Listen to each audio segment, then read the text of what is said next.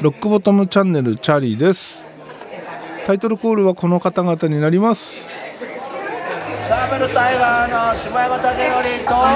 アッセイカの石原慎一郎。はいというわけでね今年も残すところあとわずか。で今回ですね正月に向けてあるアプリをゲットしましたまあ突然なんですけど正月休みなんかしようと。何をしようかなと考えてこれをゲットしたんですけどゲットしたアプリこれ iPad のアプリです。プロクリエイトっていうねお絵かきアプリになります。まあイラストレーター的なアプリですね。これをゲットして、えー、正月は絵に挑戦しよう。いや全く絵心ないんですけど本当ダメなんですけど一応親父は彫刻家だったので芸術家の血を多少は引いてると いうこともあって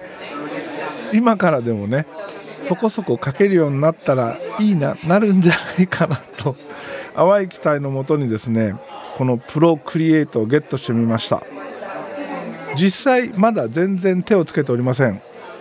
これに手をつけるのはあ正月休みに入ってからと。もうねこれ買うだけ買ってやらないパターンだと思ってるでしょう。そうそうならないように頑張ります。でこれを買ったおかげでですねようやく、えー、今年の初めにゲットした iPad Air プラス Apple Pencil これがね生きてきます。やっと。やっとこの Apple Pencil の使い道ができました。楽しみにしてます。そしてもう一つゲットしたアプリ。これはですね脱アドビを考えてるんですけどこれまあずっと前から言ってますけど脱アドビを考えててライトルームの代わり的にゲットしてみました。それはピクセルメーターフォトというアプリになります、まあ、できることはねほぼライトルームと同じぐらいじゃないかなと思うんですけどこれはですねサブスクじゃなくて買い取りなんですよ、えー、500円しないぐらいですね。プロクリエイトの方も有料版で買い取りになります。こっちはね1200円ぐらいです。まあ合わせても1700円。で僕の場合アドビはですねあの一番安い、えーと、ライトルームとフォトショップが使えるプランに入ってます。これがね月1000円ぐらいなんですよね。で基本的にどっちもほぼ使っておりません。なんだろう。まあライトルームに関しては最近あんまり写真を撮りに行く機会がなくなったのでなくなったというか、うん、行かないので撮りたいものがないって言った方がいいのかな。だからねライトルームほぼ使う機会がなくなっちゃったんですよ。で仮に仮にというか写真を撮ったとしても基本使うカメラは GR3 です。でモノクロで撮ってます。でほぼ取って出しで使ってます。なのでライトルームを必要としない。それからフォトショップに関しては基本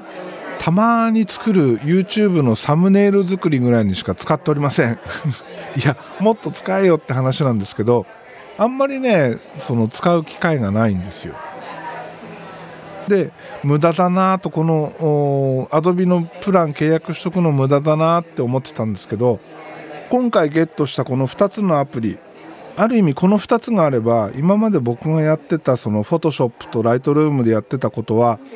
ほぼ型がつくなと。ね、えー、買い切り1700円で、えー、年間1万2000円かかってたものが足りるなと。いうことで今回これ乗り換えてみました。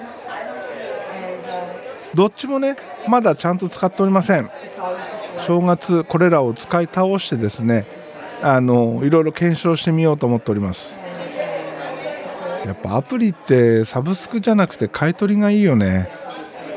とサブスクってなんだろう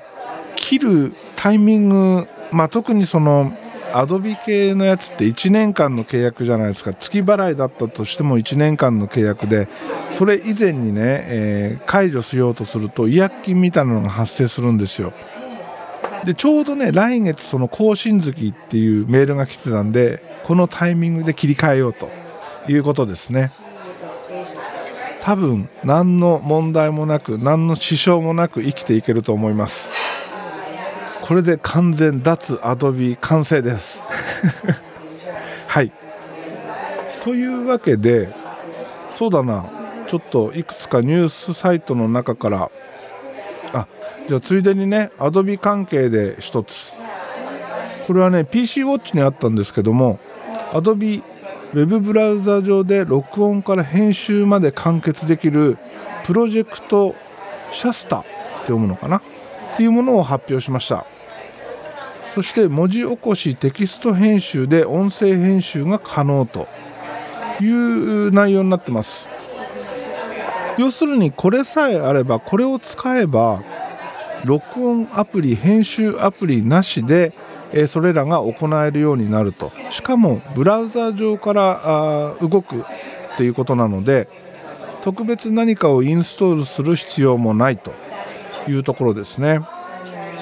現在の段階ではこのプロジェクトシャスタ招待制のテスト期間ということになります。なので、えー、招待してほしい場合は Adobe のウェブから申し込めるみたいですね。で、えー、対応ブラウザーは Google Chrome のみとそして言語は英語のみということになります。内容としては録音データを AI が文字起こしすることで波形を見ることなくテキスト編集を行うように音声編集ができると。これがね、え、大きな特徴ということですね。さらにマイクの原因や位置調整といったセットアップを視覚的に支援する機能や強力な音声補正機能こういったものも AI を活用して実装していると、まあ、初めて、ね、こう録音するにはいいのかなっていうところですね。これ僕が使いたいかと言われるとうん、まあ、使うことはないでしょうね。今の録音編集環境これでね十分満足しているし、えー、もう何ていうのかな僕の中でこの流れができちゃってるので特別こういうものに乗り換えてみたいなっていう気持ちは全くないです。なのでもう本当初心者向けということになるでしょうね。それと Adobe 関連でもう一つクリエイティブクラウドエクスプレスっていうものが発表されました。これは無料で誰でも始められるコンテンツ制作編集ツールということになります。でこの Adobe Creative Cloud Express に関してはですね今まで Adobe Spark と呼ばれていた製品をリブランドした Web ベースのクリエイティブツールということです。えー、フォトショップイラストレータープレミアプロなどの製品で培ってきた技術をわずか数クリックで誰でも手軽に使えるようにするというコンセプトのようですね、まあ、ブラウザーベースで動くこういうものっていうとあんまり細かいことはできないのかなっていう気もします。多分実際そうだと思います。そして、えー、動きも、まあ、回線速度によってね大きく左右されると。いうことになると思うんですけど脱アドビをね今日は頭から叫んできた挙句アドビ製品の案内ばっかりしてるってねなんかこうちぐはぐなんですけどうんうん。まあその辺はね、えー、勘弁してください。そしてそうこれこの機能がねついに実装されたんですよ。iPad 関連です。これは携帯ウォッチにあったんですけども iPad のスクリブルねこれスクリブルなんだそんなの知らないよっていう人もたくさんいると思います。これはですね iPad の上でですね Apple Pencil を使って手書き入力をする機能って言ったらいいのかな。この機能自身は iPadOS14 で実装されてたんですけども日本語入力、まあ、日本語の認識には対応していなかったと。それがね、えー、ついに最新の OS 最新のバージョン iPadOS15 で、えー、ついに日本語対応したというものになります。これね結構乱暴に殴り書きをしてもちゃんとね識別してくれます。まあ、これ手書き入力っていうことなので Apple Pencil でね例えばメモとか、えー、そのメッセンジャーとかねそこの文字入力されるその付近にですねパパパッと書いていくと日本語にちゃんと変換してくれて、えー、文字起こししてくれる。文字起こしって言わないよねこういうのね。手書き認識してくれるっていうものになります。でこれね試してみました。なかなかね本当使い勝手はいいです。いいんですけどアプリによってはねこのスクリブル有効にしてると出てくるアイコンがねちょうどその文字入力された変換されて表示されるエリアに重なって見にくかったりします。で人によってはそのアイコンをね場所ずらせるっていうんですけど僕の場合ねどうしてもその左端にいるアイコン1つだけ動かないんですよ。まあうんなんかやり方がうまくいってないだけだと思うんですけどでもねこれで Apple Pencil の使い道が1つ増えます。いや実際手書き手書きってどうなの？最近そのここもう何年かな？20年25年ほぼ字を書かなくなりました。ね。何でもパソコンでやるようになってさらに、えー、iPhone、iPad みたいなものが出てきてもっと字を書かなくなって漢字は読めるし選べるんだけど書けない。そこでこのスクリブルを使うことによって漢字を書く習慣をつけようと思ったんですよ。なんですが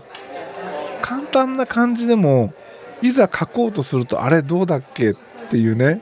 本当なんか書けなくなっててスクリブルで字を、えー、手書きしたいがゆえに iPhone とか iPad で漢字に変換してああこんな字だったみたいな。で手書きしてる。何の意味があんだこの作業にっていうね。とっても変な状態になってます。で実際これスクリブルを使って手書きするぐらいなら音声入力した方がよっぽど早いです。なんだけどまあ会議とかね、まあ、ちょっとしたメモを取るとき、まあ、その時には有効なのかな。声を出せないシーンってね。例えばスタバでねコーヒー飲みながら1人でブツブツ喋ってると明らかに変なやつじゃないですか。そういう時にこのスクリブルを使って手書きすると。いうのはねありかなと思います。いやもうほんとね簡単な漢字一つ書けなくなってるこの対価対価度合いやばすぎます。なんとかしないとね。まあ実際のところ最近自分で字を書くシーンってまあこの季節だと年末調整の名前と住所。あとはまあ役所行った時の名前と住所。それぐらいしかないよね。あの基本的に僕そのメモを取る習慣がないんですよ。なんだろう。例えば、えー、仕事上のこととか何にしてもメモを取るっていうことをしないんですよねメモを取るイコールその話の内容をねえー、自分なりに多少でも知ってないとまとめられないんですよ。わからないことをいくらメモしても後からそのメモの内容を見て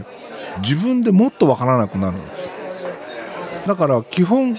えー、聞いて頭の中で整理します。でその中で後からねあこれはこういうことだから何大事だなっていうところをちょちょっと書き出すぐらい。それかキーワードになる言葉とちょっとしたね、えー、その内容なんかを書いておくぐらいで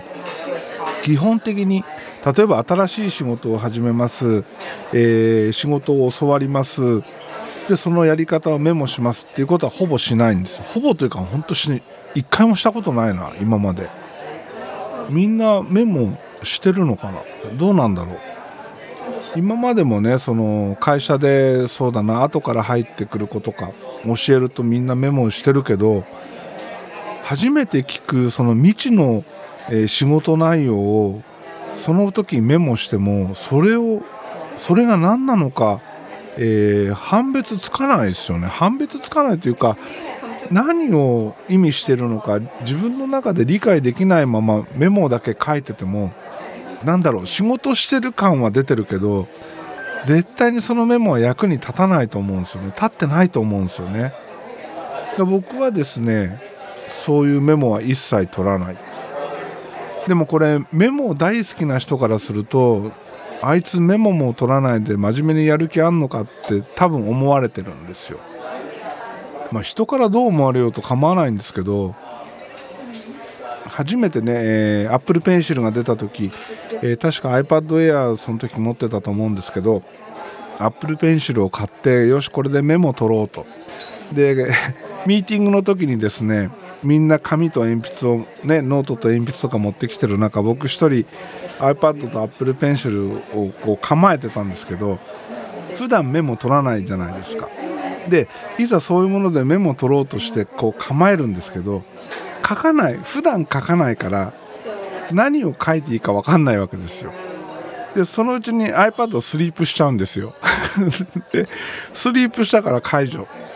せっかく iPad と Apple Pencil でメモを取ろうとしてるのにメモを一言も取らずスリープ解除スリープ解除を繰り返すというね。本当ダメなやつです。まあ、とにかくこの iPad のスクリブルこれねちょっとずつ使ってみようかなと思っております。本当に使えるのかな？まあ今日のところはねこんなところでしょうかね。で次回はいよいよですねあの今年買ったものの中で気に入ったもの良かったものこれをね発表したいと思っております。というわけで今日はこの辺で終わります。エンディング曲はヘルボイスヘルギターから焼酎野郎でお別れです。ではまた次回です。